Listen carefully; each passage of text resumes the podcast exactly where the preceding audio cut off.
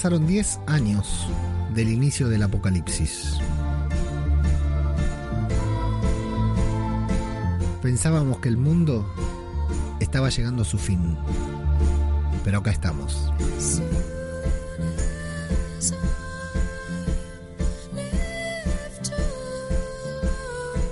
Todavía vivos. Todavía sobreviviendo.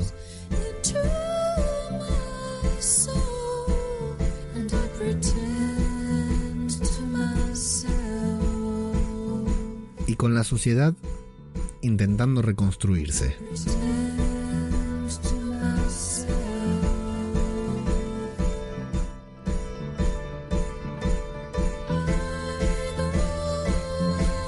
Es el día del monumento, el día en que homenajeamos a los que no llegaron a estar con nosotros hoy. Todos se convirtieron en parte nuestra.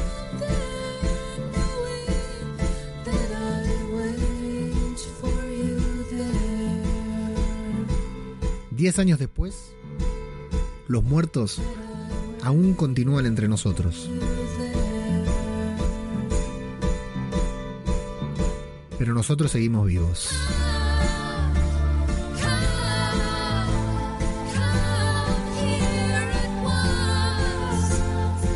Y nuestras vidas son más importantes que nunca.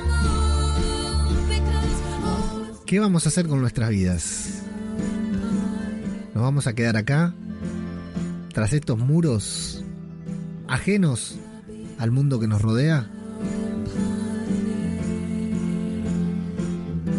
¿O vamos a salir a convertir nuestra vida en algo que realmente valga la pena?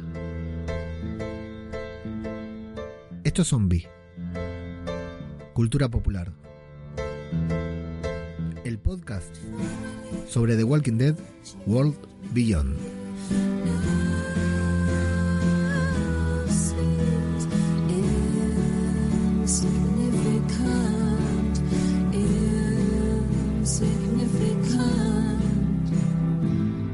¿Qué tal amigos? Sean muy bienvenidos a una nueva o primer entrega, podríamos decir, de Zombie Cultura Popular, edición súper especial de Walking Dead World Beyond, una nueva serie del universo de Walking Dead. Acostumbrémonos a este término, a este término de Walking Dead Universe, el universo de Walking Dead que encierra, va a encerrar varias series, varios proyectos diferentes, cuestiones relacionadas con la ficción y los zombies, los caminantes o los empties, como le vamos a decir ahora a partir de este programa. Eh, doy por hecho, si bien este es un podcast que ya tiene algunos años y varios seguidores, doy por hecho de que el hecho de que estemos hablando de una nueva serie, tal vez haya acercado a un público nuevo, o tal vez no, tal vez ni siquiera lo están viendo eh, o escuchando los mismos que siguen The Walking Dead, así que vamos a arriesgarnos y a presentarnos como si fuera la primera vez, porque bueno, en definitiva estamos cambiando el formato no, hay un pelotudo hablando frente a un micrófono, o sea, es más o menos lo mismo de siempre, pero vamos a hablar de nuevos personajes, de un show que no conocemos, de un una mitología que sí, nos queda claro, ¿no? Porque todo funciona dentro del mismo universo nuevamente, el universo de Walking Dead, pero tenemos nuevos personajes, nuevas localizaciones, nuevas ubicaciones. Eh, la verdad que a mí esto de cambiar drásticamente lo que estamos acostumbrados a ver me resulta más que interesante. Realmente me parece eh, una idea, una iniciativa que me generó mucha expectativa, la misma, la misma expectativa que me había generado Fear the Walking Dead cuando comenzó, con una premisa distinta. Fear the Walking Dead nos prometió mostrarnos el inicio del apocalipsis, nos lo mostraron, pero con el tiempo Fear se convirtió en una serie más dentro del universo de The Walking Dead, digamos, ya con el apocalipsis comenzado, la sociedad ya eh, destruida. Recuerdan esos primeros cuatro o seis episodios, no recuerdo, de la primera temporada de The Walking Dead, que eran bastante prometedores porque nos mostraba un Los Ángeles que todavía arrancaba, que todavía funcionaba, que todavía tenía esperanzas de sobrevivir, sobrevivir al apocalipsis. Sin embargo, la premisa de The Walking Dead World Beyond es completamente opuesta. Comienza cuando la sociedad ya eh, comenzó a reconstruirse, comenzó a, a volver, a intentar volver a ser lo que era, y de hecho, las primeras escenas, las primeras imágenes de esta serie, a mí, sabiendo, si vos estás viendo cualquier otra serie, cualquier otro show, cualquier otra película de zombies, no te generan nada. Pero sabiendo, luego de 10 años de ver The Walking Dead, sabiendo cómo está el mundo en The Walking Dead, las, las cosas que pasan, estas personas que se han convertido en parte de nuestra familia, ¿no? Los sobrevivientes a los que acompañamos desde la primera temporada de The Walking Dead, sabiendo cómo viven, las cosas que pasan, las cosas a las que se enfrentan, es imponente el inicio de The Walking Dead World Beyond, todo lo que nos muestran al principio. ¿Cuánto va a tardar en irse toda la mierda? Bueno, un capítulo. Ahora que ya lo vimos, un capítulo es lo que va a demorar The Walking Dead, eh, esta comunidad que han construido, que ahora vamos a ver un poquitito de qué se trata. Em, pero realmente cuando vemos que estos pibes se han criado ahí, literal, se han criado ahí porque ahí nomás, a la vuelta, ni bien cruzan el muro, no sé cuánto caminaron, ya se encuentran con el, uno de los últimos lugares en el que habían estado fuera cuando inició el apocalipsis hace 10 años. Entonces, eh, el, cambio de, de, lo que nos pretenden mostrar es muy importante, es muy bueno. A mí como premisa me entusiasmó mucho. Y ahora que ya he visto el primer episodio, realmente voy a decir que me gustó, que me entusiasmó y que me da muchas ganas de seguir viéndolo, de saber qué pasa. Eh, me gustaron los personajes, me gustaron los personajes. De... vamos a hacer una aclaración, ¿sí? Nosotros somos unos viejos chotos, la gran mayoría de los que estamos viendo esto. No podemos eh, intentar sentir empatía por un pibe como Elton, ¿sí? Porque claramente estamos muy lejos. Seguramente haya un pibe de la edad de eh, Elton, un pibe introvertido de la edad de, de Silas, que se sientan identificados con ellos. No es nuestro caso, porque somos unos viejos chotos que ya estamos para eh, ir al banco a hacer la cola con los jubilados. Entonces no vamos a sentir empatía por estos pibes, ni por la problemática de las chicas, ni cosas por el estilo. Entonces, em, sacando de lado eso, lo que nos plantean de los personajes, como entretenimiento, como espectáculo, a mí, la verdad, me resulta estimulante, me da ganas de verlo, quiero saber más, quiero conocer cuál es el trasfondo de estos personajes, quiero conocer a qué se van, con qué se van a encontrar. Y durante los...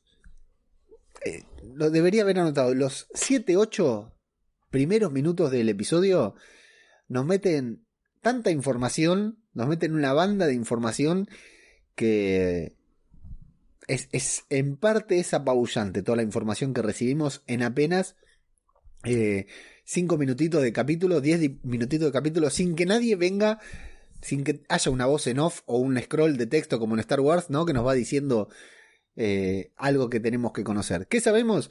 Pasaron 10 años del apocalipsis. Esta gente no sabemos cómo carajo hicieron para construir eso que tienen ahí. No construir, porque evidentemente son edificaciones que ya estaban. Pero tienen gasolina, tienen una prisión, tienen autoridades, tienen eh, leyes, tienen una universidad, estudian, tienen electricidad, tienen tantas cosas que le faltan al resto de los sobrevivientes del apocalipsis que realmente resulta conmovedor y a mí eh, esos primeros minutos en los que nos hacen unas muestras aéreas de lo que son los lugares me resultan impactantes. Eh, decíamos, vamos a hacer de cuenta que esto se. que, hay gente que está viendo esto por primera vez por ser una serie nueva.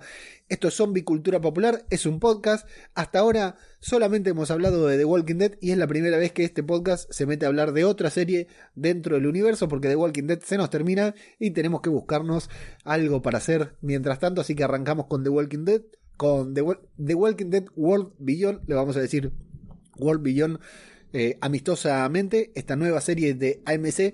Curioso esto de que haya que cambiar de canal, ¿no? De que estamos viendo The Walking Dead en Fox y tenemos que cambiar rápido a AMC para no perderlo.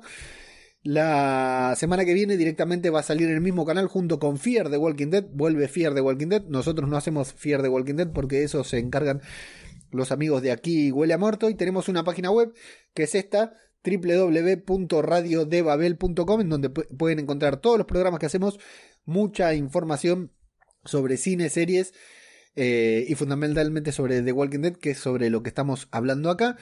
Y tenemos un selecto grupo de personas que han decidido apoyar este proyecto en patreon.com barra radio de Babel, en donde pueden sumarse, si quieren, si les gusta lo que hago, lo que hacemos, a patrocinar este podcast por una mínima inversión de dinero. Siempre digo lo mismo, no generamos contenido especial para los Patreons, pero sí los guardamos en nuestro corazón porque realmente los queremos mucho. ¿Saben? Voy a contar una intimidad. Qué vergüenza, hay gente que tal vez está viendo esto por primera vez. Voy a contar una intimidad. Eh, antes de empezar a grabar me agarró un ataque de tos y la tos me dio un ataque de asma, así que estoy para hacerme el puff. Probablemente este sonido de mi respiración salga en la grabación, pero me la voy a bancar y voy a seguir así hasta caer rendido. Si caigo, llamen al 911 y avísenle que el pelotudo de zombie cultura popular tuvo un ataque de asma en vivo y en directo. Bueno, vamos a ver qué pasó con el episodio. Comenzamos con. Vamos a, centrarnos directamente en la review que empieza el capítulo con este temazo de PJ Harvey. Y la verdad que me encantó, quedó re bien. Lo pusieron tres o cuatro veces en el episodio. Realmente me gustó mucho cómo quedó, cómo, qué bien elegidas las canciones, ¿no? A veces queda perfecta esta canción para The Walking Dead, una canción que por ahí la habíamos escuchado, pero nos pasaba de largo. Eh, bueno, comenzamos con esta extraña pesadilla recurrente que va a transcurrir a lo largo de todo el episodio, en el que yo no me había dado cuenta, hasta que ella lo manifiesta, que es la propia Iris, esta señorita que es una de las protagonistas del, de la serie de The Walking Dead World Beyond, Iris Bennett, que sueña consigo misma convertida en caminante y bueno, artísticamente muy lindos esos zombies dibujados, ¿no? Estimo que tiene que ser con que esta chica con que Iris tiene una, un, potencial artístico desperdiciado, entonces lo sueña así como si fuera un artista, ¿no? Que va dibujando los caminantes empties, perdón, no le decimos caminantes, le decimos empties. Yo no le voy a decir vacíos, lo siento, se llaman empties en esta serie.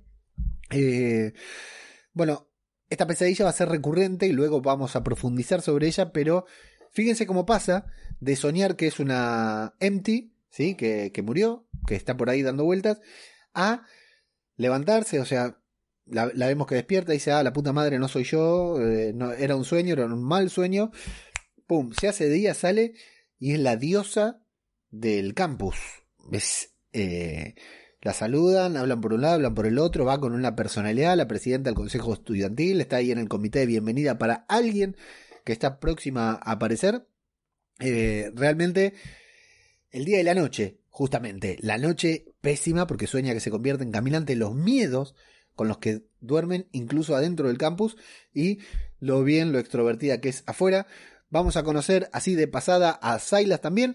Esta persona que ya de movida nos dejan en claro, hay dos ahí fumando, parece que estuvieran fumando marihuana por la forma en que la fuman.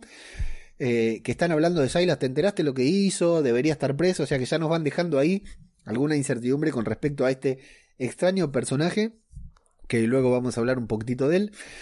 Eh, bueno, la vemos a Iris que van, la saludan por un lado por el otro, se suben a un micro, conocemos a Hack y a Félix también, que claramente son encargados de seguridad, nos dejan claro que van a salir Afuera, ya lo que vemos en cuanto a ropa, en cuanto a todo, ¿no? Estructura, autos, armas, armas sin pólvora, armas de mano a mano, ¿no?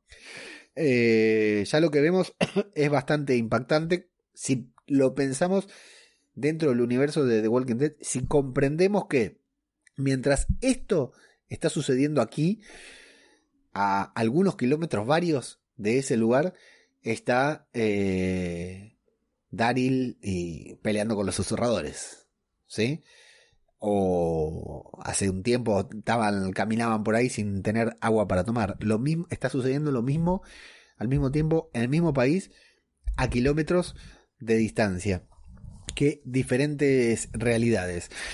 Bueno, em, estamos en Omaha, una ciudad, una localidad, un estado, la verdad que no sé, de Nebraska. Qué curioso Qué curioso, estamos en Nebraska. Esta serie hasta el momento transcurre en Nebraska. Todo esto es en Nebraska, en Omaha. Eh, qué curioso que es, porque hay un capítulo de The Walking Dead que debería ser el episodio 9 de la segunda temporada, es luego de la muerte de Sofía, cuando salen de granero y aparece la Sofía zombie, Herschel se va a chupar a un bar porque le mataron a toda la familia, a todos los amigos que tenía ahí en el granero y se va, se mete a un bar a, a tomar. Ese capítulo se llama Nebraska. Rick y Glenn lo van a buscar a Herschel, al bar, y se encuentran ahí con estos que arman todo el quilombo. ¿Se acuerdan? Un capítulo muy tenso, muy bueno. Entre ellos, los, los malos que aparecen en ese capítulo dicen, no, me dijeron que en Nebraska la cosa está muy bien. Y después los malos le dicen, siguen hablando y los malos le dicen a Rick, ¿sabéis de algún lugar acá donde nos podamos quedar? Se lo dicen para que los invite a la granja. Y Rick le dice, sí, sí, te podés ir a Nebraska. Escuché que en Nebraska las cosas andan muy bien. ¿Qué pasaba? Tenían razón. En Nebraska las cosas andan muy bien. Probablemente sea simplemente una casualidad. O probablemente cuando se pusieron a escribir esta serie dijeron, che, ¿te acuerdas que Rick dijo Nebraska? ¿Por qué no ponemos Nebraska? Pero aquí, en Nebraska, en Omaha, es donde está transcurriendo World Beyond. Es eh, como guiño a esa segunda temporada de Walking Dead. La verdad que me parece genial. Bueno, se van en micro, en bus, como dicen en España, a darle la bienvenida a alguien que no sabemos quién es. Conocemos, decimos a Hawk y Félix, que claramente van en un ship aparte. Eh, dos personajes con mucha personalidad que ahora vamos a, desarrollar. Y vamos a, conocer a Hope, que va de polizón. Esta simpática señorita, muy bonita también, que ya está causando sensación en las redes sociales, en nuestro grupo de Telegram también. Eh, Alexa Mansur es la actriz, eh, está para googlear toda, todos los días. ¿eh? Bueno, se va de polizona, la vemos que se sube al, al portaequipajes, no sé si en todas partes del mundo le dicen portaequipajes del micro, y bueno, van allí, va de polizona con un ramo de flores, muy lindo cuando atropellan los zombies, ese zombie que se cuelga ahí del micro que casi la, la muerde, le hace pasar un susto a Hope, que luego vamos a descubrir que nunca se enfrentó a ningún caminante. ¿Eh? Atención con esta gente, estos pibes. Nunca hay una gran diferencia, porque acá nos vendieron la primera generación criada en medio del apocalipsis. Más o menos te diría, ¿eh? Porque Judith está criada dentro del apocalipsis y ya tuvo que matar hasta seres humanos, mató. Eh, sin embargo, estos chicos, esta chica Hope, con toda la personalidad que le tenemos, que le vemos, jamás se enfrentó a, a un caminante, nos vamos a enterar después. Por eso, también bien hecha, bien logrado, esta cara de miedo que pone Hope en este momento, aunque el caminante está cerca, pero no tan cerca de hacerle algo, la escena es efectiva, es buena. Adentro de la colonia, cuando salen, vemos los muros, que no son tan altos, atención con esto, luego lo vamos a ver más efectivamente, los muros no son tan altos como uno creería, como los de Alejandría. Vemos, como decía, autos, gasolina electricidad claramente. Vemos, hay un sector aparte y se fijan que está lleno de fruta, pero abundante fruta. La verdad que es genial. Cuando llegan, Hope se va a rendirle tributo a su madre, claramente en un cementerio. O sea, atención, ese cementerio está cerca. Podría ser el cementerio de la colonia, pero luego vamos a saber que no necesariamente. Eh, no tiene mucho tiempo porque ven llegar unos helicópteros y claro, nuevamente, si es una serie común, no pasa nada, son cinco helicópteros. Estamos en The Walking Dead.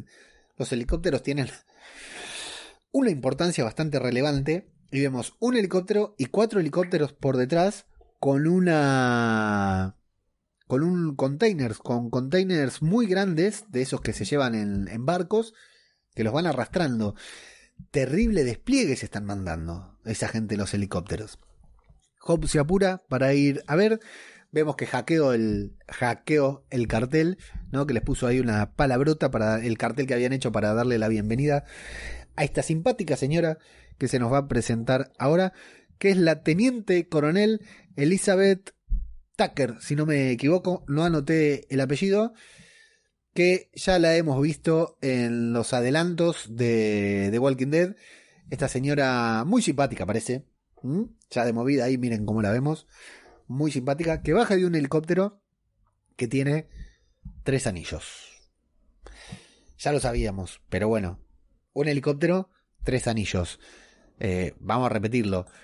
El helicóptero que se lleva a Rick Grimes tiene tres anillos también, ¿sí? O sea, estamos hablando de la misma gente, ¿sí? estamos hablando de las mismas personas. ¿está? Ahí se va el helicóptero con la letra A. El de Elizabeth no tiene ninguna letra, me parece. Bueno, baja de ahí, los vemos armados. A esta gente, a estas personas, también, los que están con ella, también los hemos visto en Fear de Walking Dead. Luego vamos a recapitular eso también, porque esta serie agarra un poquitito de todos lados. ¿eh? Pero el helicóptero con los tres anillos, genial, genial que vengan ahí. Pero baja un solo helicóptero de cinco que habíamos dado. Entendemos claramente cuando se presenta con Félix, con Hack, que la ubicación de la República Cívica Militar o República Militar Cívica es secreta. ¿sí? Seguramente está cansada de donde vino y la vieja dice, Elizabeth dice, mm, sí, pillín, a mí no me vas a engañar, bueno, qué sé yo. Se presentan, iban a mandar a más representantes, pero no estaban de acuerdo con el comandante Bale, dicen, anotémoslo este nombre, ¿no? Para cuando lo conozcamos, no quiso, no se sentía cómodo enviando civiles. Fue un viaje largo, aunque no sabemos de dónde. Que sea un secreto también es algo no impactante, pero ya nos va dejando. Eh, ven cómo de a poquito la serie parece escrita por J.J. Abrams, ¿no? Por supuesto, yo no voy a decir que es una serie innovadora, pero como primer capítulo está bueno porque nos va planteando intrigas que luego nos va a tener que resolver y si compramos las intrigas, el tema está en comprar o no comprar, si compramos las intrigas nos tenemos que quedar al final, hasta el final para saber qué, qué es lo que sucedió. Bueno, eh, tenemos acá también una información sobre esto que hablamos de Omaha, el lugar en donde estamos, la alianza, ¿no? La triple alianza, hablan. La Omaha, la República Cívica Militar, que no sabemos dónde está, y Portland. Son los tres miembros de esta comunidad de los tres anillos. En teoría, entendemos, se ha leído por ahí, que cada uno de los anillos representa a una de estas comunidades que están lideradas por la República Cívica Militar, alias CRM, y eh, que ellos son los que mandan, pero la República Cívica no sabemos en dónde carajo queda porque es completamente secreto y en varias ocasiones, salvo en una, Elizabeth se va a negar a decir en dónde sucede esto. Eh, bueno, aparecen los caminantes. Eh, se quieren hacer cargo Hack y Félix, que están muy cancheritos, pero Elizabeth le dice, no, tranquilos, que nosotros estamos preparados y los bajan ahí, los matan y bueno, luego van a hacer una maniobra con los helicópteros para dispersar a los caminantes. Dicen que es algo muy habitual que hacen allí donde están. Porque claro, tampoco los vemos guardar silencio, silencio en el campus, ¿no? Parece que estuvieran viviendo su vida normal, como en eh, Woodbury, que guardaban silencio, tenían que hacer silencio, todo acá parece que vivieran su vida normal. Voy a hacer una tos, así que tengo que mutear el micrófono. el codito como se debe hacer. Bueno, al regresar, la vemos a Hope hacer un pacto con Silas. A Silas dos veces lo invitan a una fiesta ilegal que está organizando Hope en un hangar, en un lugar. Lo invita primero Iris. Fijémonos que Iris es muy correcta, pero a Silas, que es marginado, que todos hablan de él, hablan de que es nuevo. Ya esto nos llama la atención de que haya alguien nuevo, ¿no? O sea, nadie es nuevo ahí reciben gente de afuera, ¿de dónde viene Silas? Ya nos plantea otra incógnita también, además de eso que hablan los marihuaneros que dicen, che, eh, debería estar preso por lo que hizo, no trabajando acá de conserje. Bueno, Hope hace un pacto de silencio y lo invita a la fiesta también. Y luego vamos a ver que ambas hermanas, Iris y Hope, decíamos, eh, son hermanas. Ya lo sabíamos, lo que pasa es que yo ya no sé hasta dónde eh, como yo estuve leyendo bastante de la serie antes, ya voy con información que por ahí no todos tenemos, pero Iris y Hope son hermanas. Lo vamos a ver luego en la próxima escena en la que, a pesar de las diferencias, a pesar de que Hope le arruinó la bienvenida que tenía pensada para Elizabeth, que sin embargo la arregló bastante bien Iris, demostrando su capacidad, Hope le dice, vemos que no hay resentimientos, o sea que sí se enojan, que tienen ideas diferentes sobre la República Cívica Militar, sobre Elizabeth, sobre su función, la función de cada una allí, sobre el futuro, por decir de una manera. Sin embargo, se llevan bien, se quieren, se estiman, se aprecian, eh, hacen chistes entre ellas en lugar de estar enojados, lo cual nos dejan claro que ambas hermanas se llevan bien, son muy unidas. Y le están haciendo una tarjeta de cumpleaños a Félix, este agente de seguridad que parece está cumpliendo años.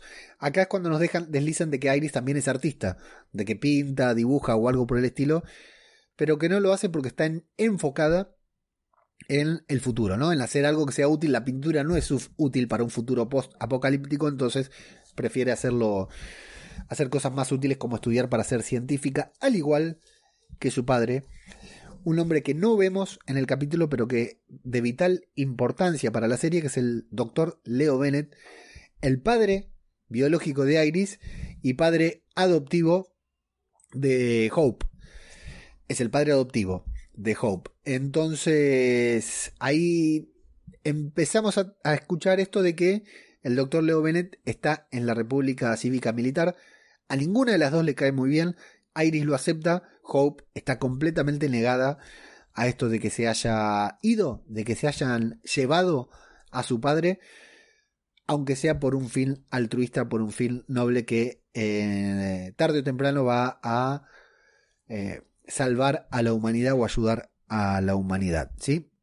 Eh, hablan de los mensajes del doctor Leo Bennett, que está en la República Cívica Militar, Hace mucho tiempo que no reciben un mensaje y la escena se corta con una nueva pesadilla de Iris que tal como va a decir después tiene la pesadilla y luego se levanta y se pone a preparar su discurso porque estamos en la víspera del día del monumento. El día del monumento es un día de conmemoración, nos vamos a enterar después, por lo cual Iris comienza a redactar su discurso, un discurso que nos habían mostrado en el tráiler muy bien, porque nos hicieron creer que ese era el discurso que Iris decía sobre el estrado cuando le tocaba dar el discurso.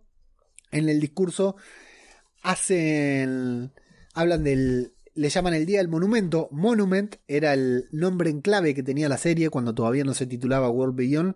Todos la mencionaban como Monument. Era por esto, porque comienza el Día del Monumento y le llaman Día del Monumento a el día en que conmemoran a toda la gente que, em, que, que, a la gente que quedó viva, ¿sí? O sea, hay dos días, ¿vieron? Lo dice después el profe. Un día que es para los muertos, los que no llegaron, y un día para los que están vivos, porque todos los que están vivos son monumentos del pasado, o sea, guardan algo de las personas que ya quedaron.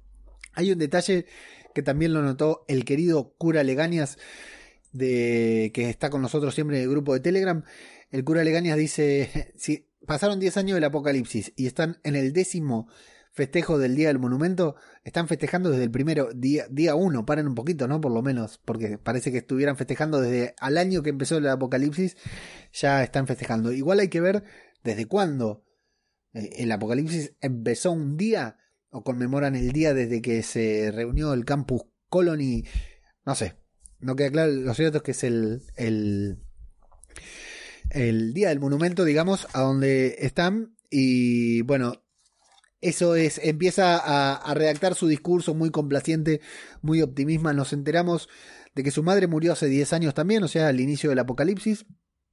La madre de Iris, la madre biológica de Iris, que luego vamos a saber que también es madre adoptiva de Hope, por supuesto. Lo cual nos lleva a que el doctor Leo Bennett adoptó a Hope antes del apocalipsis. ¿sí? No luego del apocalipsis, no durante el apocalipsis. Hope perdió a sus padres no producto de los zombies, sino de los no producto de los empties, sino producto del, de, de la naturaleza, no sé, no lo sabemos. Eh, hablan de que el cielo se derrumbó, menciona de que como si el apocalipsis hubiera venido desde el cielo, luego vamos a entender por qué. Es eh, su mensaje, su discurso, y luego la vamos a ver en la oficina de quien es su padre, el doctor Leo Bennett, leyendo mensajes porque el doctor tiene una comunicación secreta con sus hijas, le manda mensajes, les manda teletipos en los que les va contando lo que pasa y son todos mensajes tranquilos, de calma, de que bueno, acá estoy trabajando, lo que fuera, pero están todos secretos, pegados en un libro para que nadie los conozca. Vamos a seguir viendo el movimiento de la colonia porque nos vamos a la universidad donde el profe está explicando esto del Día del Monumento. Conocemos a Elton rápidamente, luego vamos a hablar un poquitito más de él. Vamos a conocer a Elton, que está por ahí rápido para zafar porque está anotando algo y le da una linda respuesta al profesor. Entendemos que sus padres no han sobrevivido, no han llegado hasta aquí y que eh, el profesor les indica, eh, escribir un ensayo en el que hablen el Día del Monumento. Ellos son monumentos del pasado, pero ellos deberían elegir qué monumento ser. O sea, pueden ser un monumento como el de, creo que Washington dice, o pueden ser el monumento de alguien que se queda sentado acá detrás, detrás de los muros y no hace nada. Es decir, como que el profe les dice, eh, ustedes tomen la decisión de cómo quieren vivir su vida. Nosotros ya estamos acá, encerrados tras estos muros, no se condicionen, no hay un mandato superior que nos dice tenemos que hacer tal cosa, tenemos que hacer tal otra. Cada uno de ustedes sea lo que quiere ser, algo que en parte va a impactar también sobre el comportamiento de Iris a lo largo de este episodio. Eh, vamos a... Bueno, la vienen a buscar a Iris porque Hope tiene un problema, ha sido detenida a la mierda con la fiesta, había destilado su propio alcohol y se lo... Félix, el de seguridad, se lo confiscó todo, lo tienen ahí en la comisaría. Muy linda la reja que tienen ahí armada en la comisaría, la jaulita que tienen armada.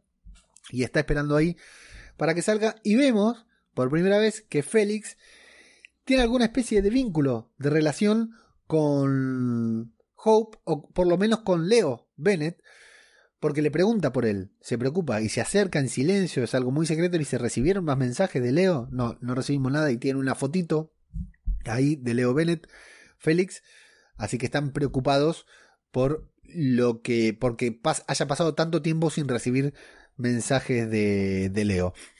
También vamos a descubrir cuando llega Iris que hay un lazo familiar entre ellos, porque Leo Bennett, el doctor, lo dejó a Félix a cargo de Hope y de Iris. No solo de seguridad, es un tutor legal. Eh, lo cual hace muy gracioso esto de que Félix haya dicho no la podía liberar hasta que no venga un familiar, pero vos sos el familiar, amigo. Vos la podías liberar tranquilamente, pero bueno, hay un lazo, hay una relación que luego vamos a conocer también un poquitito más en profundidad. y cuando salen de ahí, se encuentran Hope e Iris con Elizabeth, que les dice, eh, les quiere agradecer por la valentía por el sacrificio que hacen de haber entregado a su padre. Es todo bastante hipócrita, tanto por Elizabeth como por Iris. No por parte de Hope que le dice yo esta mierda no la voy a escuchar. A mí estos de la República Cívica me tienen harto, me tienen podrida. Y le dice a Iris, mira, vos sabés y yo sé que a papá no lo vamos a ver nunca más. No me importa si está trabajando en una cura o qué. Porque el doctor Leo Bennett está trabajando en la cura. ¿Sí? O en una solución científica a esto. Esto es buenísimo también. Si pensamos que venimos del universo de The Walking Dead, si nos metemos la cabeza dentro de The Walking Dead, hace rato que ya nadie trabaja en la cura. En la cura. El último que creo, eh, Eugene primero que siempre tiene esta curiosidad, ¿no? Y en Fear the Walking Dead, Troy, el hijo de Juancho Pancho, como le dicen en aquí huele a muerto, ojo pocho, era el único que estudiaba a ver cuánto tardaban los cuerpos en reanimarse, ¿se acuerdan? Eh, segunda temporada de Fear o tercera, ya no recuerdo. Así que hay, hay gente trabajando en la... Imaginemos lo que sería esta información en The Walking Dead, ¿no? Eh, la verdad, nadie piensa que haya algún científico trabajando y que tenga una herramienta.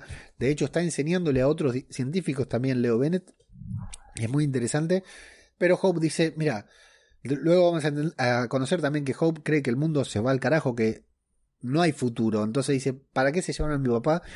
Para trabajar en una vacuna que no va a conseguir y que igual el mundo se va a ir a la mierda porque la gente es una mierda, con o sin zombies, no importa, la gente es una mierda igual. Así que se va, eh, no, la deja hablando sola y le dice a Iris, vos tenés pesadillas a la noche, soñás con papá, y Iris no dice nada de con qué sueña, porque evidentemente luego también vamos a entender que es un secreto, y hay una pequeña escena cortita en la que por supuesto llega el mensaje de Leo Bennett que tenía que llegar para que la serie no sea aburrida. Hasta acá está bueno porque son todas dudas, son todas incertidumbres que nos va planteando la serie, son dudas profundas, son dudas existenciales. Y no, no estamos viendo Raised by Wolves, estamos viendo eh, The Walking Dead World Beyond, una serie basada en adolescentes, pero las premisas están buenas. Y si ponemos todo dentro del contexto de The Walking Dead, la verdad que muy, pero muy interesante. Eh, bueno, llega el mensaje, pero es apenas esa escenita. Luego vamos a ver a Iris hablando con su psicóloga, con su consejera, una señora que está con oxígeno y que está en su en su casa con con unas rejas, unas rejas que la bloquean, que la protegen del lugar. Eh, o sea, no puede salir por su propia cuenta. Si se convierte en zombie, no puede salir con su propia, por su propia cuenta. Muy buena iniciativa, porque incluso la reja abre para adentro, si no me equivoco. Ahora estoy dudando si abre para adentro o abre para afuera, pero muy buena. Eh, el lugar a donde llevan a los enfermos terminales, ¿no? A los que de un día para el otro pueden llegar a morir. Evidentemente no todos duermen con esa protección. Y ahí es cuando vamos a profundizar en Iris Bennett porque tiene mucho para contar, ¿sí? Primero es artista, eh, tiene estas pesadillas en las que se despierta de zombie, de empty, perdón, ya nos vamos a acostumbrar. La psicóloga le dice, bueno, pero tenés que hablar con tu hermana de eso, nunca hablaste, si no lo hablas, nunca lo vas a superar. ¿De qué tiene que hablar? No, bueno, del día en que murió su madre, porque evidentemente Iris no lo presenció y Hope sí, y hay algo de todo eso que a Iris le molesta. Hay algo que no habló, hay algo que no mencionó, pero Iris no quiere pensar en el pasado, solamente quiere pensar en el futuro, ni siquiera en el presente quiere pensar. Le dice, ¿estás pintando? No, no pinto nada porque pintar es una pérdida de tiempo, prefiero estudiar, prepararme para el futuro. Y la doctora le va a decir una frase clave que le dice, mira, eh, yo me di cuenta ahora que me estoy muriendo que el futuro es una caca, porque no sabes cuándo es el futuro, menos en esta situación. En nuestra vida normal, ustedes, nosotros, en nuestra vida normal, el futuro es totalmente incierto, imagínate ahora con esto de la pandemia. Eh, así que lo que tenés que hacer eh, es enfocarte en tu presente. Eh, está muy lindo, vos tenés muchas cosas que hacer, yo no estoy acá para ayudarte en tu productividad, sino en ser feliz, en estar bien, en superar tus pesadillas. Y nuestras vidas hoy en día son más valiosas que nunca. Tenemos que aprovecharlas al máximo. Excelente mensaje de la psicóloga que nos puede, se puede aplicar a nosotros mismos también, eh, con o sin apocalipsis zombie, con o sin pandemia. Y queda ahí pendiente de que tiene que hablar con su hermana de lo que pasó. Comenzamos a ver eh, por parte de Iris este flashback de la noche en que el cielo se cayó, la noche que comenzó el apocalipsis, que todo se fue al demonio cuando esta simpática embarazada, eh, ellos quieren ayudarla, pero no la pueden ayudar porque se cae el cielo, lo que se cae es un avión, es el avión, ese avión donde se filmaron las primeras escenas de The Walking Dead World Beyond, transcurrieron ahí. Y Iris está convencida que la mataron los Empties, a la madre adelante de Hope. Eso es lo que la preocupa, por eso sueña con Empties. Y bueno, eso, hasta ahí tenemos una versión parcial de los hechos que nos dejan con esto que le pasa a Iris dentro de su cabeza. Em, luego vamos a tener a Hope. Qué curioso que Hope se llame Hope, ¿no? A Hope con Hack. Qué difícil pronunciar estos nombres. Que están entrenando. Eh, y empezamos a hablar sobre Hack estuvo en la ciudad. Antes habían dicho, acabo de tirar la, hoja y no puedo levantarme a buscarla, pero nueve mil y pico, casi diez mil personas viven aquí en Omaha, en este campus colonia de Nebraska. Eh, en la ciudad se cree, se considera que viven 10 veces más de personas, o sea, mil personas, casi mil personas viven en la ciudad. Yo tengo una duda, porque acá Hack dice que estuvo en la ciudad y que que ella viene de ahí, que no habla de su época en la ciudad. Hope, como toda chica de pueblo, de una comunidad chica, yo me quiero ir a la ciudad. Dice, soy joven, estoy buena, quiero irme a la ciudad porque esto es una mierda acá, pueblo chico, infierno grande, se enteran de todo lo que hago. Y Hack le dice, bueno, no, pero acá estamos más tranquilos, acá estamos bien. Chica de ciudad que se fue a vivir a pueblo, o no sé, porque Hack van dos veces que se niega a hablar de su pasado. El tema es que la está preparando, la está entrenando personalmente a Hope, porque Hope está convencida, lo afirma y se lo dice, yo me voy a ir porque de acá, acá no me quedo, soy mayor, en algún momento me voy a ir, me chupa un huevo la distancia que haya. Hack le dice, mira que la distancia es infinita, ¿eh? Lo que me queda la duda es de dónde es Hack. No sé si alguno entendió algo, me lo deja en los comentarios. Eh, si Hack es de la República Cívica Militar o tal vez pueda ser de Portland. ¿Sí? Porque tenemos tres anillos, tres comunidades. Porque si Hack es de la República Cívica, sabe dónde está la República Cívica. A la mierda del secreto, cuando está Elizabeth hablando con ellos, me explico al principio. O sea que, ¿qué comunidad es la que es 10 veces más grande? ¿Portland o la República Cívica que no sabemos dónde está? Bueno, por ahí pasa mi duda con respecto a Hack y le dice, yo me voy a ir, en algún momento eventualmente me voy a ir porque acá no me voy a quedar. Y lo vemos a Elton, que ya lo habíamos conocido, dando clases de artes marciales, que a sus alumnos les hace recitar un, mientras hacen las formas básicas, les hace recitar algo muy parecido al mantra de los susurradores. Vieron que somos el fin del mundo, van diciendo todas cosas así, todo lo contrario, ¿no? Con otra connotación. Eh, ¿Qué pasa con Hope? Se quiere ir porque las personas son una mierda. No importa el apocalipsis, lo que dijimos antes, las personas son una mierda, lo dice acá, y nos quedamos pensando por qué puede pasar esto. Tenemos otro flashback, muy buena, todas las escenas del avión. Las escenas de noche con el avión, con esos caminantes ahí, con esa gente muerta, con ese caminante agarrado ahí de los cables, todo ese, ese peligro por el que tienen que pasar Hope, eh, Iris, no, Hope y su madre, porque se separan. En un momento habíamos visto que se separaban y quedaban por un lado Leo y Iris y por el otro eh, Hope con su madre que no va a llegar al día del monumento. Bueno, Iris entra en la oficina descubre el mensaje y esta es una de las peores cosas del episodio porque aparecen de la nada Silas y Elton, que nunca los vimos hablar con Iris, entran atrás de ella y dicen, venimos a traerte pastel. Y justo la agarran con el mueble donde escondían el teletipo abierto. Muy tirado los pelos la aparición de estos dos personajes. Hubieran hecho que tenían un vínculo o algo porque aparecen de la nada justo ahí. Podría haber aparecido Félix, podría haber aparecido Elizabeth, apareció cualquiera. Por lo menos Iris cerrar la puerta para abrir el mueble y bueno, la verdad que muy flojito, pero claramente se tenían que enterar. Ven la máquina de fax, el teletipo ese que le llega, dicen, uy, tu papá, al toque Elton, saca la ficha, tu papá te manda cosas desde, desde la República Cívica Militar y al toque llega Hope y le dice, uy, mira, ya no tenemos más secreto con esto, entonces se hace un intercambio de secretos. Elton confiesa que sale eh, cruza los muros, todos se sorprenden, dice, ¿cómo que cruza los muros? Si yo cruzo los muros, voy a buscar algo que encontré y aparte quiero ver cómo está cambiando el mundo, no me quiero quedar acá adentro. Y Silas no quiere compartir su secreto, por lo cual sigue aumentando la intriga sobre qué pasó, cuál es el secreto de Silas, ese secreto del que hablaban los marihuaneros también.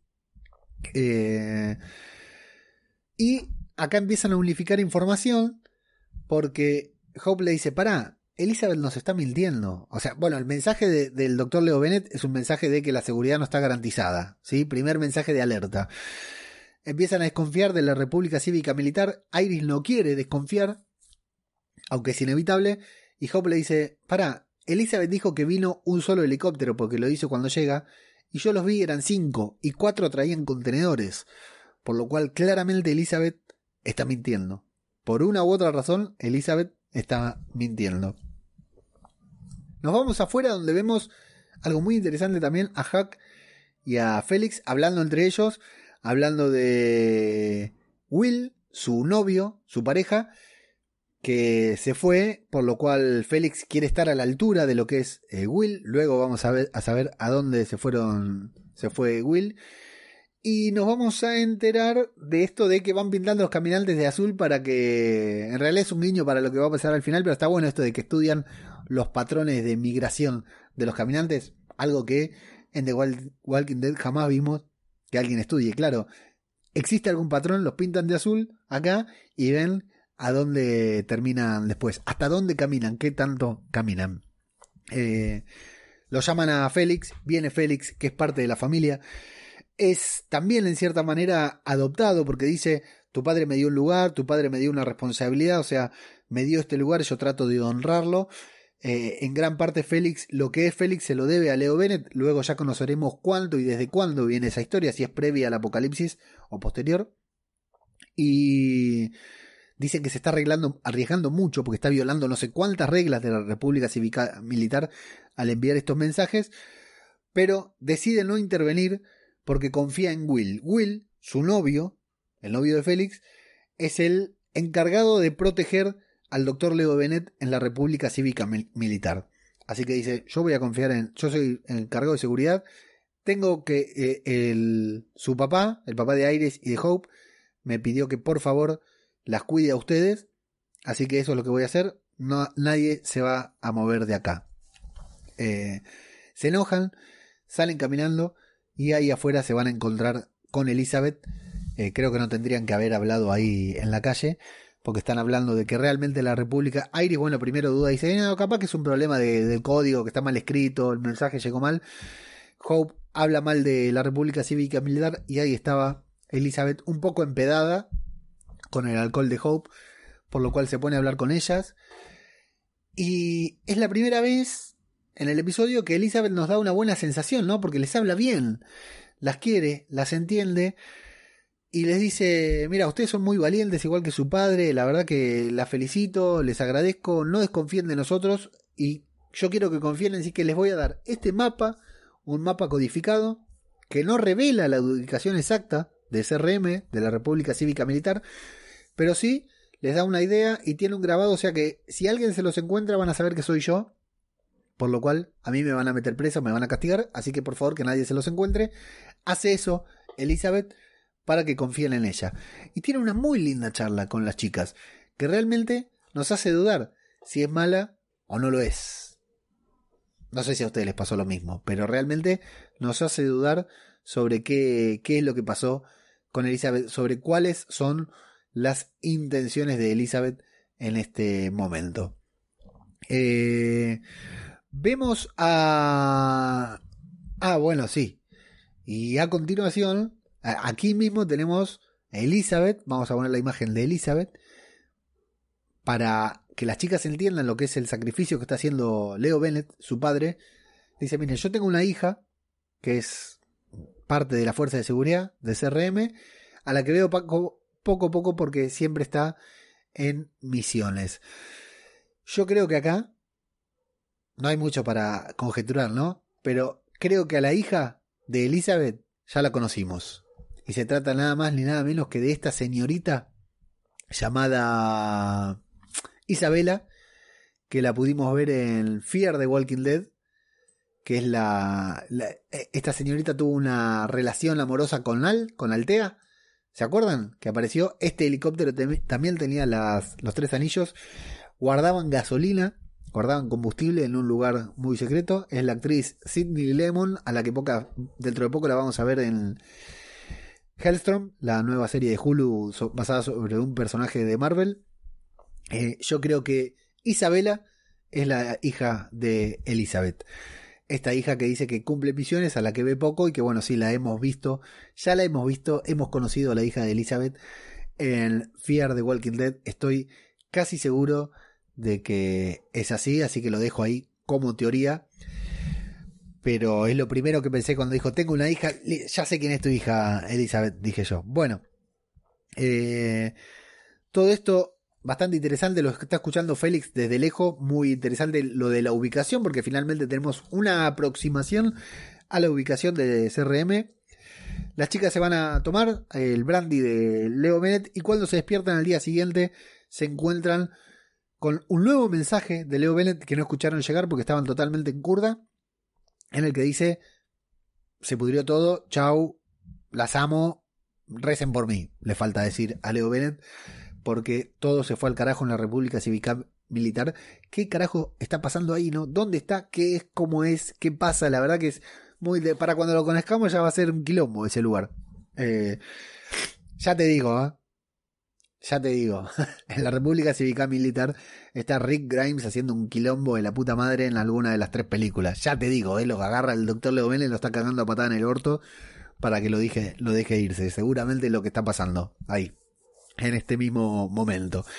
Bueno, después de este mensaje, Iris parece mucho más determinada, cambia radicalmente su actitud, que era muy complaciente para la República Cívica Militar Va a ver a su psicóloga, se la encuentra muerta, un lindo momento también. Eh, lindo momento, bueno, momento de, de zombies, de caminantes, de empties que tenemos que tener, por supuesto. Y nos vamos al día del monumento, a la celebración, en la que está Elizabeth sobre el estrado. Primero da un, un discurso en el que elogia al doctor Leo Bennett. Hablan de que está trabajando y enseñando eh, para una solución que pueda ayudar a la humanidad en un futuro. Eh, hablan de Monument Height, que se llama ese lugar, la colonia campus, la universidad Monument Height. Estamos en eh, Omaha, en Nebraska. No me queda claro si hay otra comunidad y esto es solamente el campus. La verdad, yo creo, quiero creer que esta es toda la comunidad, ¿no? De Omaha, pero no queda claro porque lo mencionan por un lado Omaha, por un lado Nebraska, por otro lado Campus Colony y por otro lado el Monument Height, que es así como se llama el, lugar en el que están, ¿no? La, la universidad, en cierta forma. Eh, da el discurso de Elizabeth, presenta a Iris como la hija del doctor Leo Bennett, y Iris empieza su discurso, el discurso este tan complaciente que había arreglado, pero cierra, lo cambia y decide decir las palabras que le salen del corazón, habla de su psicóloga, habla de sus pesadillas, habla de cosas que nunca había mencionado, y le habla cara a cara a Elizabeth diciéndole, no sé quiénes son, no los conozco, no confío en ustedes, y me gusta cuando dice no lo conozco, Elizabeth así, tranquila, la escucha y dice, no los conozco, ¿no? Bueno, ya no vas a conocer, mami, le dice. Después agrega, como tu papá, que tu papá confía y vos también me vas a, tarde o temprano vas a, a confiar, pero cuando le dice, yo a usted no la conozco, y Elizabeth la mira y dice, ya me vas a conocer. Es de temer. Muy buena la actuación de Julia Ormond, ¿eh? Me encantó. Me encantó. Julia Ormond en la San Diego Comic Con estuvo hablando sobre que le encantó el papel de Samantha Morton como alfa. Obvio, ¿no? ¿A quién no? Eh, y que tenía muchas ganas de hacer un villano de esa de ese tamaño, la verdad que, suponiendo que es un villano, un personaje de ese tamaño, de esas características, suponiendo que es un villano, Julia Ormond, porque todos, Elizabeth, todos damos por hecho que sí. Yo me guardo mis reparos, ahora les voy a comentar por qué. Pero bueno, Da su discurso ahí Iris, un discurso muy conmovedor, un discurso que emociona a Hope por primera vez, está de acuerdo con ella y dice que va a vivir su vida eh, pensando en el presente y no tanto en el futuro porque digamos el presente es lo único que, que lo queda y se reúnen ahí a un costado con Hope mientras continúan los discursos, escuchamos de fondo. Iris se quiere ir, dice, tenemos que irnos, ya está, está pidiendo ayuda, la está pasando mal, nos manda mensaje a nosotros, Félix no nos va a acompañar, nosotras dos nos tenemos que ir. Y Hope le dice, para, sin zombies, sin empties, era una locura. Ir de acá hasta la República Cívica Militar, que está, no sé si lo dijimos, en algún lugar de Nueva York. En algún lugar de Nueva York es donde está ubicada la República Cívica Militar.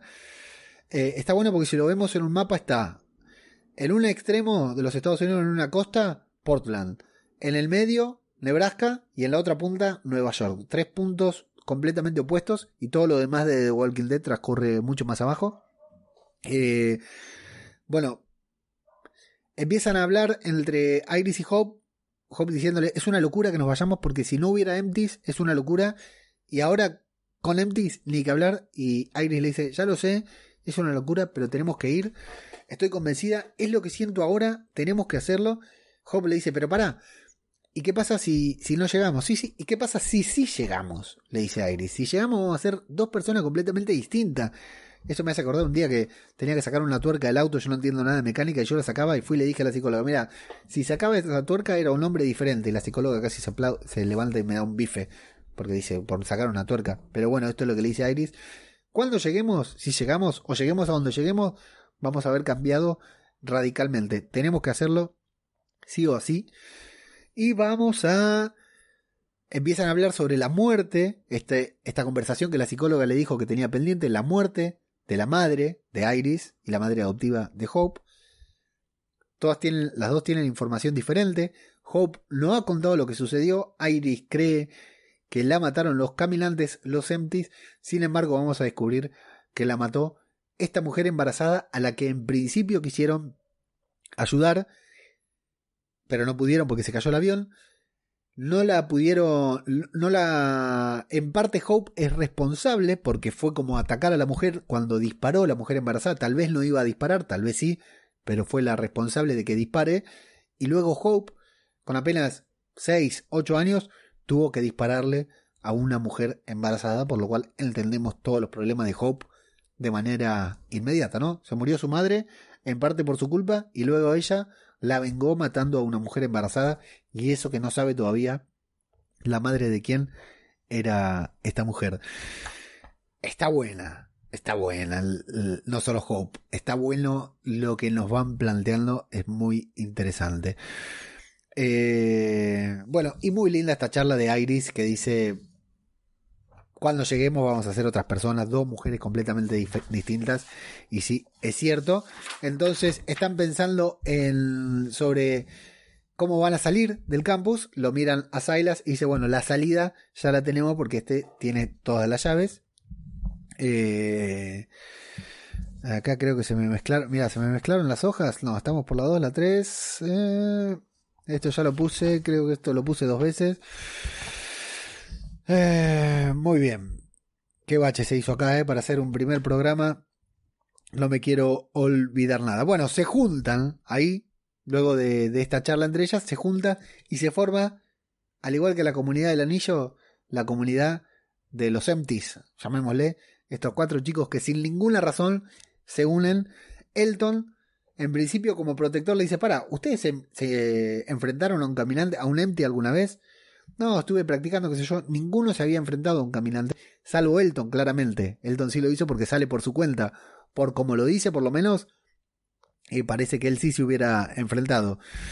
Eh, entonces, él, él quiere ir porque quiere saber qué es lo que hay afuera, porque está buscando algo que perdió y porque no se quiere quedar ahí adentro porque realmente quiere llegar. Eh, y Silas quiere dejar el pasado atrás esto que lo persigue, esto que todos están rumoreando claramente sobre Silas, que nosotros no sabemos, ese secreto que guarda, quiere irse a la mierda para que eso se quede ahí en el Campus Colony y poder ser una persona nueva. Cada uno tiene sus razones para ir, así que se ha formado la comunidad de los Empties. Van 45 minutos de episodio cuando recién salen afuera. Y acá es medio una sensación ambigua, ¿no? Porque adentro del campus es una serie diferente. Es de Walking Dead, pero en otro contexto con otros personajes. Afuera, ¿en qué tipo de serie se convertirá? Ahora que salen, ¿no? Cuando salen, ya está. Ya están a la merced de los caminantes, de los empties. ¿Qué puede haber de distinto eh, en, esta, en, este, en esta serie ahora que ya están muros afuera? Porque muros adentro era completamente opuesto a todo lo que habíamos visto. Ahora, ¿se convertirá en una serie más del universo de Walking Dead? Vamos a verlo en los próximos episodios. En paralelo, Hack y Félix, eh, vamos a poner porque tenía una eh, imagen acá, pero ahora no la encuentro, no la traje. Iris Elton, Silas, bueno, no, no la encuentro. Eh, en paralelo, Hack y Félix descubren una tarjeta en la que le dejaron aclarado que se iban. Descubren que también falta Elton. Descubren que falta Silas también. Hack cree que se van a Omaha ¿Sí? A Omaha o a Portland, no recuerdo, no sé si anoté bien o qué, pero Hack no cree que se fueron a la República Cívica Militar. Por eso creo que Hack no viene de ahí, es el lugar donde dicen que es 10 veces más grande. La República Cívica Militar no deben ni saber cuánta gente hay. Y Félix dice, no, yo sé a dónde están yendo, no están yendo a, a la... No están yendo a Omaha, no están yendo a Portland, están yendo a la República Cívica Militar claramente para eh, encontrar al doctor Leo Bennett para ayudarlo. Y Félix que le prometió a su padre que iba a guardar la, eh, por, por, la seguridad de las dos hijas de Iris y de Hope decide salir también a buscarlos a, protegerlas. Los vemos salir eh, con lo que tienen puesto. Caminando a pie las van a alcanzar en algún momento. De hecho las chicas saben que Félix va a venir tras ellas, que las va a salir a buscar, así que no se quieren quedar quietas. Y nuestros queridos niños, nuestro querido simpático grupo de adolescentes, la comunidad de los Empties, sale, eh, llegan al avión, por lo cual también empezamos a entender que toda esa gente, o parte de esa gente, o al menos estos chicos que están ahí, Hope, Iris y Elton, claramente, son de por ahí. Todo sucedió ahí. Ahí empezó el, apocalipsis. No es que llegaron después de una larga peregrinación a ese lugar, porque ahí está el, avión. Ahí es el lugar en el que transcurrió todo la noche que murió eh, la madre de Iris y la madre de Hope, que es eh, el lugar donde comenzó el apocalipsis. Digamos, ellas iban seguramente iban al Campus Colony. Es uno de estos refugios, así como Shane se llevó a Lori a Atlanta. Claramente ellos iban al Campus Colony o algún tipo de refugio en donde luego inmediatamente lo pudieron asegurar y pudieron resistir el apocalipsis. Imagino que debe ser un lugar con menos densidad de población y todo. Entonces tuvieron mejores herramientas, como bueno, también sucedió en Alejandría, ¿no? Claramente es uno de estos lugares que habían quedado en pie. Eh, ahí, en el avión, eh, Elton encuentra un eh, colmillo, un cuerno de Triceratops, y se nos viene la revelación de que esta mujer embarazada, a la que mató, la mujer embarazada que mató a la madre de Hope y que Hope tuvo que matar, mató, era la mamá de Elton. Así que ahí ya tenemos un, un elemento de telenovela cuando se revele esta situación, qué va a pasar, se perdonarán mutuamente, se acusarán mutuamente, se pelearán, lo sabrán o no lo sabrán, claramente está planteado a propósito, de hecho para eso Elton, ya lo habíamos entendido, pero Elton agarra la foto por si éramos, teníamos algún tipo de discapacidad y no nos habíamos dado cuenta. Eh, es la madre de Elton, esa persona embarazada que mató a la mamá de Hope y Iris. Así que vamos a, tener algo muy importante ahí.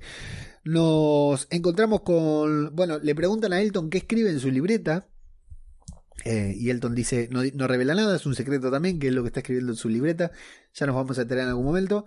Y Iris confiesa que esa noche, esa noche que pasaron ahí afuera, esa noche que durmieron fuera de los muros del Campus Colony, fue la primera noche que no tuvo pesadillas, que ya vimos dos o tres veces en el episodio que iban a tener. Se encuentran con su primer empty y va a ser Iris la que se va a hacer cargo, la que lo va a matar. El golpe que da, que no lo vemos cuando impacta, pero el golpe que da bastante flojito Iris. No te doy ni media cuadra más. ¿eh? El golpe que da es bastante flojito, pero muy... Bueno, se enfrenta a su primer caminante. El tema es que la, la escena se corta. ¿Y por qué? se corta la escena, bueno, por una sencilla razón, porque nos llevan nuevamente al Campus Colony, en donde la puta madre, ahora sí, que qué carajo nos están mostrando, no, realmente nos quedamos todo, esa es mi propia voz, teníamos algún, nos quedamos todos con la boca abierta porque no se entiende, realmente no se entiende lo que sucedió. Lo primero que pensamos es que Elizabeth, o sea, vamos a hablar de lo que vemos. Yo tenía una imagen por acá, acá, vamos a poner la imagen. La voy a poner en grande, ¿eh? me va a tapar un poco, pero eh, hice cagada. A ver, ahí. Vamos a ponerla en grande para los que están viendo y la voy intentando relatar para los que están escuchando el podcast. Bueno, estoy haciendo cualquier cosa, la verdad que todo como el orto. Ahí, final. Esta es la imagen que quiero agrandar. Ahí está. Va, me voy a tapar un poquitito. Bueno, tenemos caminantes. Tenemos primero fuerzas de la República Cívica Militar que entraron, tomaron todo por asalto y rompieron todo. Eh, caminantes a los que han podido controlar. Vemos en un paneo también vemos, vemos gente muerta, o sea, seres humanos muertos. Ha muerto gente en esta masacre. ¿Quién la mató? ¿Los caminantes o la República Cívica Militar? La vemos a Elizabeth caminando por ahí eh, con, un rostro de, muy enojada. Y. Pero a mí lo que me llama la atención, o sea, lo que entendemos claramente es que la República Cívica Militar, esa mañana, al día siguiente del día del monumento, hizo cagar todo. ¿No? Eso es lo que lo primero que vemos es que arrasaron con todo, que hicieron una masacre, que habían ido a matar a todos. No lo sabemos, no sabemos si mataron a todos o no, pero entendemos que sí. Ahora, acá hay un muro que está roto, que se cayó. Hay algo que entró, algo que rompió el muro. El muro no era muy alto, pero hay un muro que se rompió. Hay algo que pasó ahí que lo, lo, atravesaron. O sea, no fueron los, la, la, República Cívica Militar, ya estaban adentro. Yo no creo que hayan roto el muro. O sea, si, si iban a hacer la masacre, hicieron la masacre directamente desde afuera desde adentro, digamos, no necesitan. O sea que el muro se. algo derribó el muro. ¿Qué pasó ahí? Los vemos a ese soldado que va a hablar con Elizabeth, lo vemos ensangrentado. Eh, sangre humana, no lo sabemos. O sea, están matando a, todos los caminantes que están tirados, ya, ya tomaron control de la situación. Y el detalle es el gesto adusto de Elizabeth, que está por ahí seria, no sé si conmovida, ¿no? Un poco tal vez, y le dicen, la buscamos por todo el campus y no la encontramos. ¿A quién? ¿A Iris? ¿A Hope? ¿A otra persona? No lo sabemos. Pero ¿qué responde Elizabeth? Cuando le dicen, no la encontramos. Elizabeth dice, bien. Good, responde Elizabeth. Lo cual a mí me da la impresión de que Elizabeth se alegra de que no hayan encontrado a esa persona. Yo creo que la serie está intentando mostrarnos a Elizabeth como un villano para que después nos sorprendamos de que no es el villano, aunque si es un villano lo está haciendo de puta madre.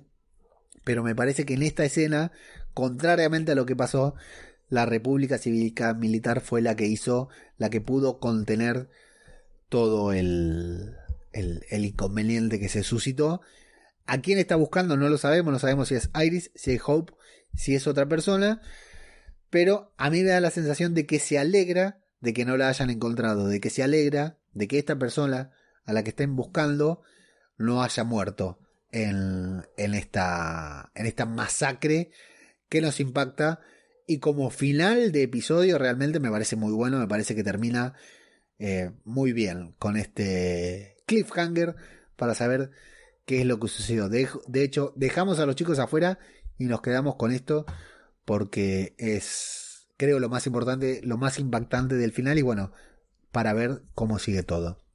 Y así, directamente así, es como termina este episodio. Brave, valiente, el primer episodio de la primera temporada de The Walking Dead World Beyond.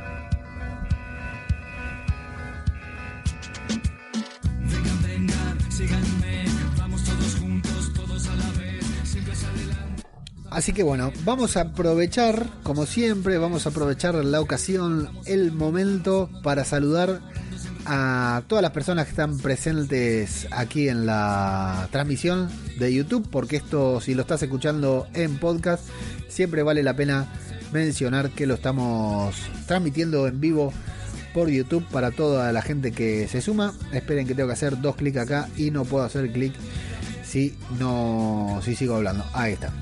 Ahora sí. Saludamos a la gente que está prendida en la transmisión de YouTube. Como siempre, Jorge Martínez Román que dice saludos. Rodrigo Miranda Siller que pone corazones negros. Y dice, no los puedo juzgar por celebrar.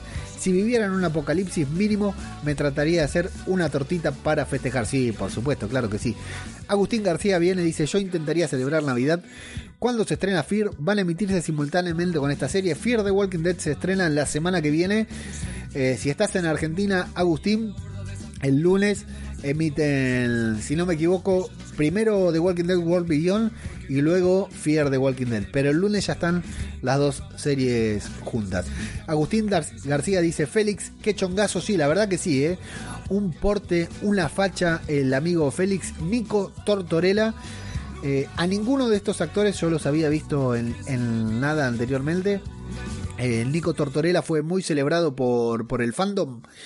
Eh, hay muchas personas muy contentas de Nico. No, no me acuerdo en qué serie estuvo, una serie temática adolescente también. Y, muy interesante. La hija de Elizabeth será la novia de Altía en Fear. Sí, Rodrigo, estoy 100% seguro de eso. Agus García dice: ¿Cuál de los cuatro pibes crees que ya tiene una pata en la tierra? Yo creo que. Eh, los cuatro pibes llegan al décimo capítulo. Pero. Eh, ¿Cómo se llama este? Eh, Hack o Félix, alguno de esos dos sí que no llega, ¿eh? Porque no necesitamos dos agentes de seguridad. Una pena, porque Hack está más buena que poner pollo con la mano, que comer pollo con la mano. A Hack la vimos en el de Americans, en la serie de Americans, haciendo de Nina. Personaje espectacular, súper sensual y seguro va a tener mucho para dar en esta serie. Julio Armond es la que mejor actúa, dice Agustín, sin dudas, ¿eh? Lo de Julio Armond fue espectacular espectacular, genial la actuación de Julia Ormond. Eh, se nota que es una actriz de, con mucho recorrido, ¿no? Eh, dijo que, ahí me dice Agustín que en una entrevista Julio Ormond dijo que inspiró su actuación en dictadores militares y vaya que le sale bien, ¿no? Rodrigo dice, para mí Hack y Silas son los más figuretis. Uno de esos dos no pasa esta temporada. Ojo con Silas, ahora voy a contar un detalle. Agus dice, yo entiendo que la foto de la madre de Elton sirve para que Hope lo vea próximamente y arme quilombo. Sí, suponiendo que se acuerde Hope de la madre de, de Elton, ¿no? De la cara, porque con el estrés postraumático y todo, no sería eh, raro que se hubiera olvidado, que no recuerde que claramente, o sea, puede recordar después la situación. Pero muy importante que tanto Elton como eh, Hope e Iris, fuera del apocalipsis, estaban ahí en ese mismo lugar también. Eh, eh, dice Agus, yo entiendo que la, eh, sí, pero sentí que me trataban como pelotudo, como si no pueda unir las piezas que me tiran. Sí, tal cual, es un recurso muy bajo esto de, de la foto. Sí, sí, claramente, Agus. Me encantan los escenarios en exteriores muy buen cuidados y el maquillaje de los zombies llenos de moho. Sí, cómo van evolucionando, ¿no? Los zombies en esta serie también, que tienen ese verdín, ese musgo que va crecido, están muy buenos. Jorge Martínez Román dice, este primer episodio me gustó 50-50, espero mejore la temporada. A mí, como primer episodio, me resultó muy entretenido, muy atrapante, sobre todo por las dudas que plantea, ¿sí? por las incertidumbres. Que, insisto, no estamos hablando de House of Cards, ni siquiera estamos hablando de la última temporada de House of Cards, pero es eh, The Walking Dead con un poco de incertidumbre. A, mí me resulta bastante interesante. Y eh, Rodrigo dice, Nico se hizo famoso en The Following. Sí, esa la vi. Buen personaje de Nico Tortorella. Sí, no lo relacionaba. Es cierto, ya sé quién es, de la primera temporada un buen personaje también.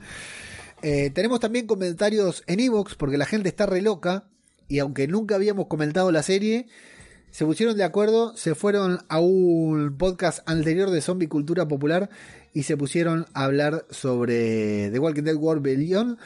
Samu fue el primero que hice, el personaje de Julia Ormond me ha encantado, menudo giro, yendo primero de Guay, dándoles el mapa de Nueva York y luego haciendo una limpieza étnica por haberse ido. Ojo, eh, no sé, no sé. ¿Qué digo yo? Que además de jóvenes subnormales, si se esperan a que se vaya antes de huir y dejan a alguien encargado, la República Milito Dictatorial Genocida no se hubiera encargado los nueve mil y pico. Ganas de escuchar el doble capítulo. Bueno, salió capítulo doble, pero en cuotas. Samu. Alberti Olmo Costilla nos comenta un poquitito sobre The Walking Dead ayer y nos dice, eh, igual Beyond no tenía muchas esperanzas, pero me he llevado una grata sorpresa. Ah, nos pregunta si vamos a hacer review. Sí, acá estamos Alberti y Cristina Albalá, Patreon de Zombie Cultura Popular, dice, ¿qué tal Leo? El final de temporada de Walking Dead me encantó. Al fin se terminan los susurradores. El primero de World Beyond también me ha gustado. Una buena introducción y además no odio a ningún adolescente. Eso es cierto, ¿eh? Por otro lado, preguntas: ¿cuánto tiempo ha pasado entre el tiempo de The Walking Dead y World Beyond? Y al final, ¿qué hemos visto? No puede ser, ¿no? Saludos, un gusto escucharte como siempre. Eh, yo creo que estamos más o menos, más o menos en la misma época. ¿eh? Habría que ponerse a sacar cuentas. Seguramente hay alguien en YouTube haciéndolo. Pero Judith, ¿cuántos años tiene? Más o menos 10 años, ¿no? Estamos cerquita de los 10 años, Judith. Así que eh, estamos más o menos parejos en la época. Sí quiero ponerme a reflexionar un poquitito sobre la República Cívica Militar para que repasemos, ¿no? La vimos en The Walking Dead, son los que estaban los encargados del intercambio extraño, este intercambio que tenía Jadis eh, con, con, los contenedores, con la gente que encerraba y los ponía en, en contenedores con la letra A y con la letra B son los que supuestamente se llevaron a Hit. Esto no tenemos confirmación porque Hit desapareció. Y en Fear the Walking Dead los vimos con todo ese operativo del cual solamente Isabela se salvaba, que estamos estipulando que Isabela es la madre de... es la hija de Elizabeth, justamente.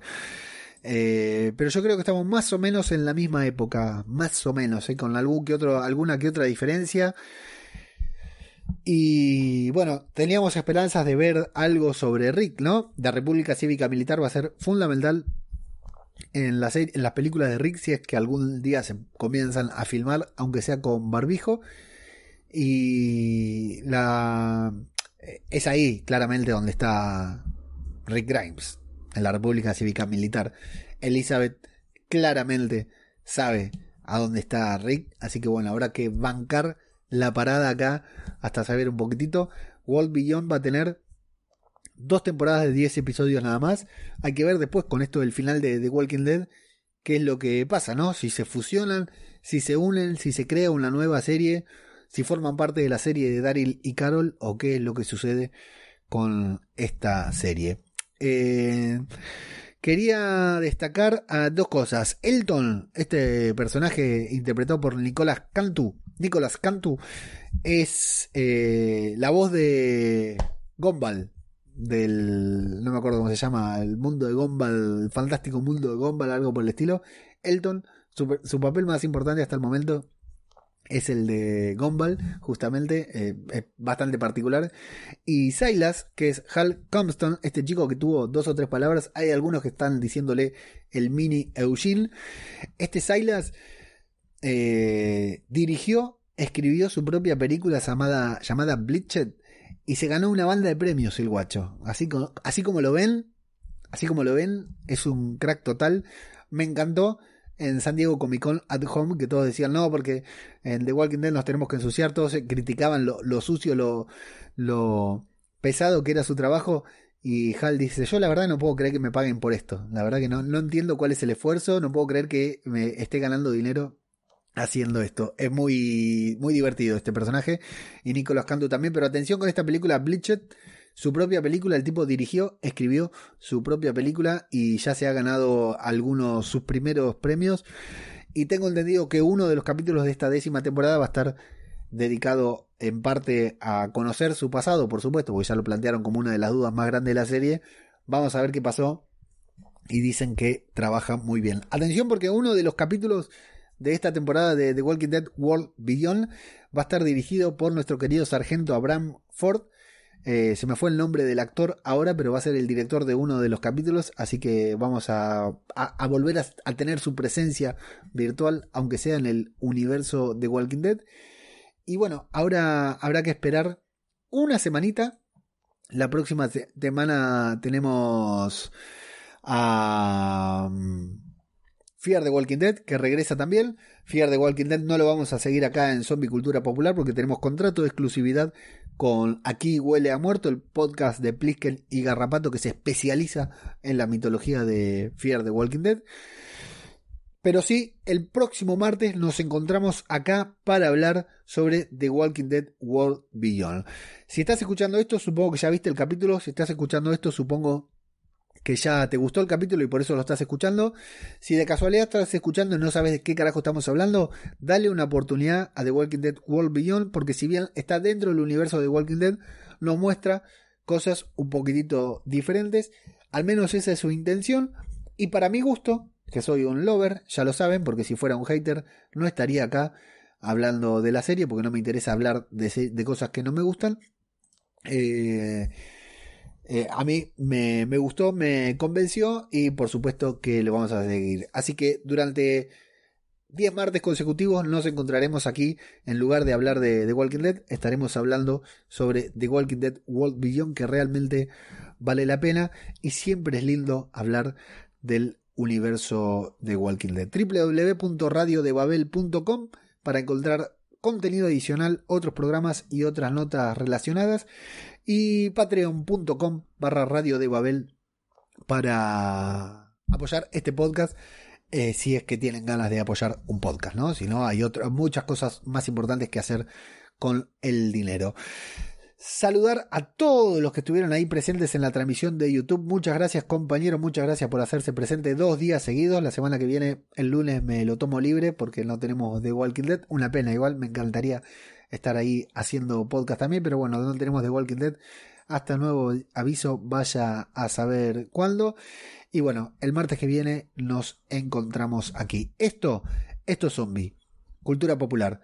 Otro podcast sobre The Walking Dead. Muchas gracias y hasta la próxima.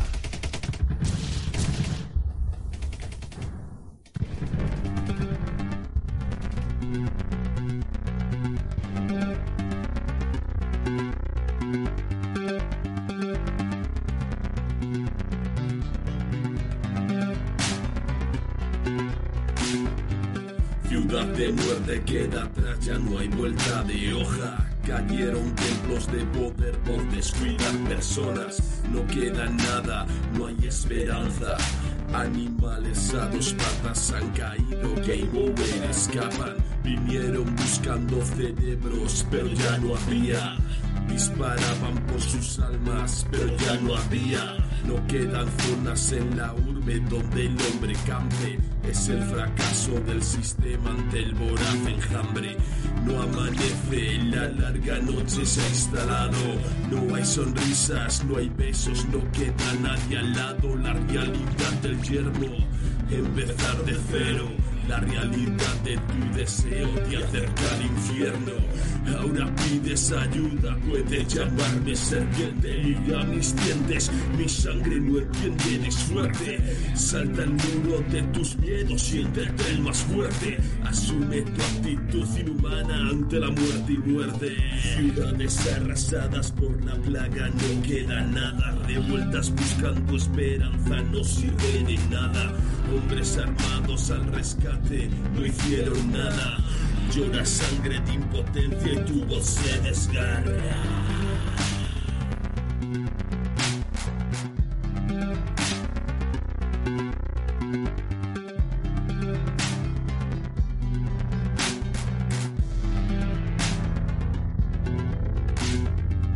Puedes correr y buscar tu remanso de paz. Lejos del ser humano puedes llamarte Mundo globalizado, mundo infectado, un mundo inerte. Puedes llamarlo serpiente. Puedes y buscar tu remanso de paz.